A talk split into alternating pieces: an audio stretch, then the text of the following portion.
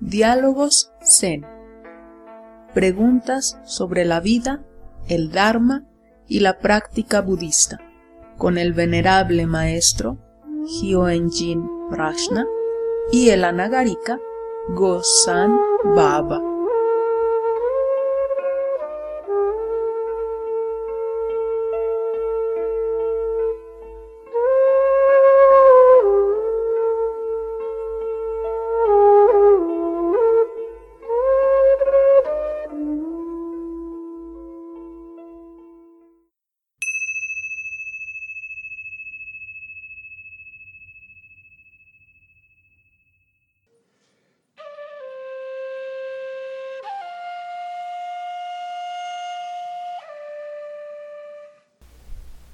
Maestro, ¿cómo practicar sin escaparse de la realidad?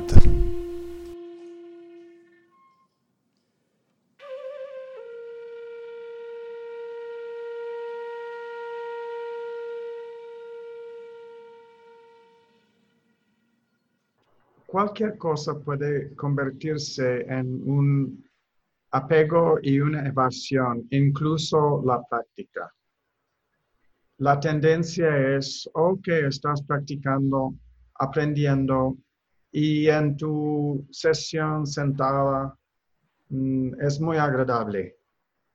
Y, y, surge la idea, oh, si media hora, se supone, tu meditación, si media hora funciona bien para sentirme bien, más horas en lo mismo va a traerme más felicidad.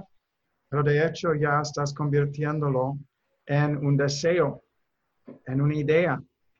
Una persona que desea, no, no estoy hablando de un retiro en que lo has planeado y todo, pero esta tendencia de escaparse de la vida para estar sentado sobre el cojín ya es una, una distorsión.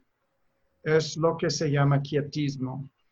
Y este quietismo es cuando nos aferramos a lo que es la experiencia de alivio y bienestar y tratamos de quedarnos allí. Y eso no funciona.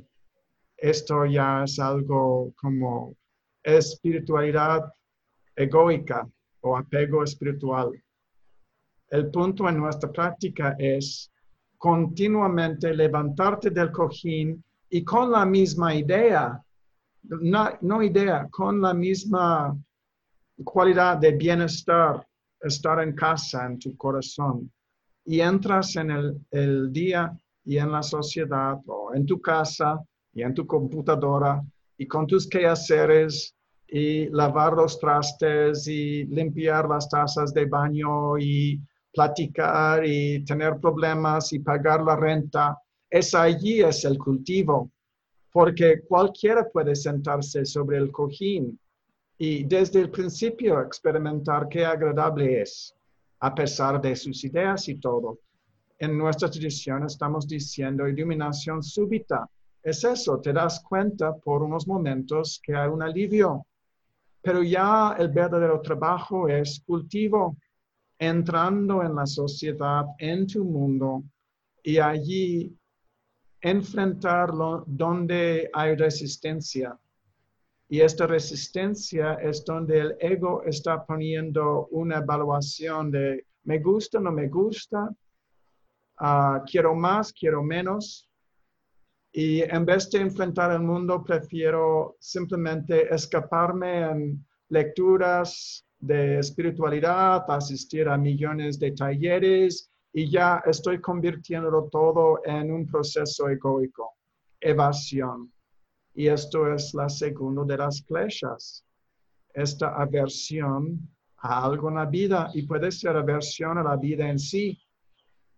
So, nuestro desafío es soltar todo y atender al próximo paso. Si es el momento de comer desayuno, después de sentarte meditando, entonces ya es poner tu cojín a un lado y desayunar. Y ya es el momento de pagar la cuenta o la renta, atender a esto. Y momento tras momento hay lo que es correcto en este momento atender. Y si no hay resistencia, todo fluye como muy natural, como, uh, ah, está bien, todo está bien. Y cualquier situación es una oportunidad de rendirte, fluir con lo que está presentándose y infundirlo con, con este bienestar. Y cuando no hay bienestar, ahí es el cultivo. No es para regañarnos, pero tampoco es para escaparnos es simplemente lo que es en cada momento. Y allí seguimos cultivando hasta que esto sea relativamente constante. Y somos más y más eficaces en la vida. Y somos más y más éticos en la vida. Y cuidamos más y más a los demás. Y hay menos preocupación de lo que yo quisiera, incluso si voy a lograr la iluminación o no, lo cual es solo conceptual cuando no hay ni pensamiento de lo hay algo lograr, ni hay algo para rechazar. Y cuando simplemente atiendes a donde hay sufrimiento en el mundo y allí te prestas una palabra, un gesto, un regalo, quién sabe, pero siempre hay algo y toda la vida está presentándonos la oportunidad de practicar como bodhisattvas. Y esto es lo que es un bodhisattva. No porque dices soy bodhisattva, es porque eres disponible al mundo y atiendes al mundo donde tú puedes hacer este mundo mejor. Y sueltas todo idea de recompensa. Es simplemente lo que hacemos. Esto es libertad. Y esto es tu verdadera naturaleza búdica expresándose en fenómenos, en samsara, pero viviendo nirvana momento a momento. Gracias por la enseñanza.